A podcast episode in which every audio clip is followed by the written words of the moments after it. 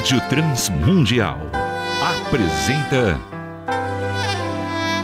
Poemas e Canções com Estênio Márcios. Um programa sobre composição cristã.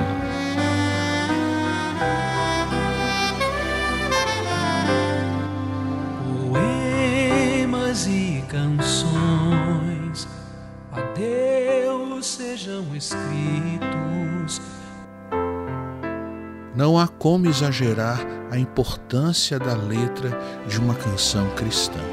E isso acontece pelo caráter todo especial desse tipo de canção. Ora, uma canção cristã, nós entendemos, ela pretende levar uma mensagem, ela pretende levar uma comunicação que tem por base a palavra de Deus, de maneira que a letra da canção cristã não é a expressão de algo relacionado com a natureza, com a vida, com amizades, né? com, com belas paisagens, mas é uma mensagem direcionada à alma do ser humano. Por isso essa letra, ela tem características próprias. Ela tem as suas exigências. E é sobre essas coisas que nós vamos falar no programa de hoje. Poemas e Canções com Estênio Márcios. Ao ouvirmos músicas cristãs modernas, percebemos que suas letras já não contam mais histórias completas, já não abordam um assunto que tenha começo, meio e fim. Essas canções trazem algumas frases piedosas, algumas frases de louvor, mas percebemos claramente que ela já não tem mais a força que tem uma canção com objetivo. Ou seja, uma canção que pretende falar de um assunto e vai do começo até o fim para expor esse determinado assunto. Por que essas coisas são assim? Bem, isso daria uma longa discussão, mas que não é o nosso objetivo nesse programa. Nós vamos abordar agora como um compositor pode fugir dessa tendência e realmente produzir letras com um bom conteúdo, letras que tenham um objetivo, letras das quais se possa dizer: essa letra se propôs a tratar de um tema e fez isso com começo, meio e fim. Portanto, eu digo aos compositores: tenha um objetivo quando você se propuser a compor uma canção. Não fique com seu instrumento na mão olhando para o horizonte à espera que uma musa traga em suas asas o tema da sua canção. Não. Vá para sua mesa primeiro, faça alguns rascunhos, faça uma lista de temas que você gostaria de abordar na composição. Não podemos negar que essa coisa de inspiração exista realmente. E é muito bom quando ela vem, quando você é tomado por aquele sentimento arrebatador mas não negamos também que composição tem muito a ver com método, com rotina, com um plano de ação previamente estabelecido. Plano esse que a gente deve seguir item por item. E eu vou lhe dar agora uma dica que vale ouro, que eu pude descobrir através de muitos anos de trabalho na área da composição. E a dica é a seguinte: tenha um objetivo. Isso mesmo. Saiba, antes de fazer a primeira frase da canção, o que é que você vai dizer nessa canção? De que assunto você vai tratar? Aonde você quer chegar? Você seria capaz de escrever numa frase ou duas o objetivo de sua canção? esse método irá ajudá-lo muito. Essa maneira de proceder vai tirar muitos obstáculos do caminho e você vai ficar livre para caminhar diretamente para um fim, para um objetivo. Esse método vai livrá-lo daquela terrível situação que é pela qual muitos passam. Ah, eu comecei uma música, mas não sei como terminá-la. Geralmente o problema do compositor cristão não é falta de tema, não é aquela dificuldade, puxa, mas sobre o que eu vou falar agora? Ao contrário, o nosso problema é, entre tantos temas e assuntos que riscam a nossa alma, que atravessam o nosso coração, qual deles eu vou escolher para abordar na minha próxima canção? Pergunte ao compositor experiente que faz canções há 45 anos: Você nunca ficou sem tema? Você nunca deixou uma canção pela metade? Bem, se esse tipo de pergunta fosse feita a mim, eu poderia responder: graças a Deus, não, nunca me faltou tema. E graças a Deus, não, nunca deixei uma música pela metade.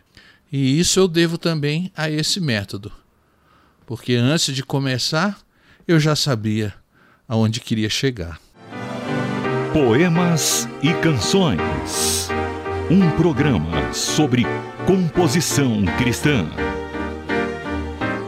Há dois objetos que são os melhores amigos de um compositor cristão: a tesoura e o cesto de lixo. A tesoura, porque normalmente nossos textos são muito balofos, são muito cheios de arestas, de rebarbas, e eles vão precisar ser cortados e aparados de todos os lados. Geralmente o que nós temos é um tronco de árvore, um grosso tronco de árvore. Mas quem é que precisa de um tronco de árvore? A canção deve ser uma flecha. Então a gente tem que fazer flechas de troncos de árvores. Então, prepare a sua tesoura, amigo compositor, e não tenha pena de usá-la contra você mesmo. Eu sei que você vai ficar morrendo de dó com aquela frase que você achava a melhor que você já tinha feito até agora, com aquele adjetivo que você encontrou que expressa muito bem o que você quer dizer. No entanto, essas coisas precisam ser cortadas e você precisa ter coragem de usar essa tesoura. E quanto ao cesto de lixo? Bem, muitos não o entendem muitos não o veem da maneira correta. Muitos, ao verem um cesto de lixo cheio de rascunhos, de papéis amassados, pensam ver nele a prova cabal do seu fracasso, da sua ineficiência. Mas é exatamente o contrário.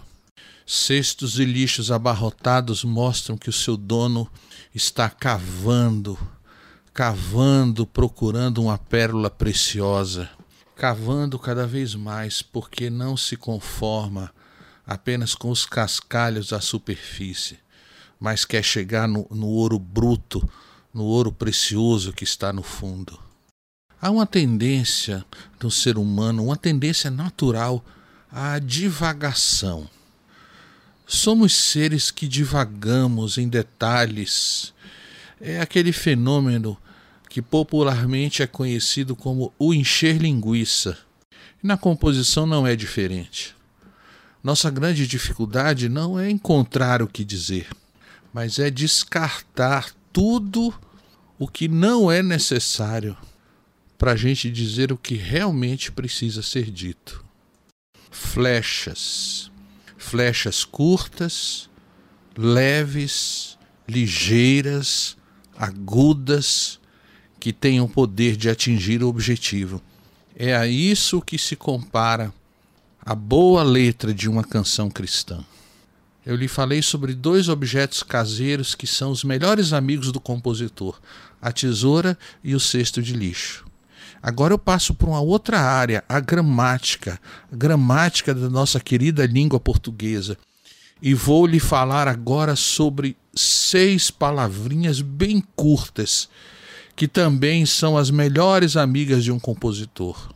Faça o seguinte, meu amigo: papel e caneta na mão e faça o seu tema responder a essas seguintes perguntas: que, quem, aonde, quando, como e por quê.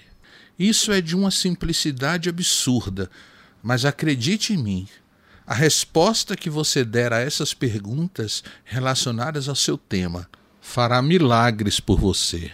Essas perguntinhas o ajudarão a sair de muitas enrascadas e manterão as coisas bem claras diante de você, para que você, sem se perder, caminhe o caminho certo para cumprir o seu objetivo. Participe do Poemas e Canções. Envie uma mensagem para o nosso WhatsApp. 11 97418 1456. Tem que morrer para renascer como a semente. Valerá a pena tudo isso, todos esses cuidados, todos esses rascunhos, todos esses cortes? Sim, valerá a pena porque com essas pequenas ajudas, essas coisas simples, o texto da nossa canção terá começo, meio e fim. Nossa letra cumprirá o seu objetivo. Nossa letra provará que a gente disse realmente aquilo que a gente tinha proposto dizer. Trará clareza à nossa mensagem. E tenha certeza que os ouvintes ficarão gratos por entender exatamente aquilo que você quis dizer com a sua letra. Tudo que se relaciona com a palavra de Deus, com o Evangelho, é claro, é límpido. O Evangelho não tem nada a esconder.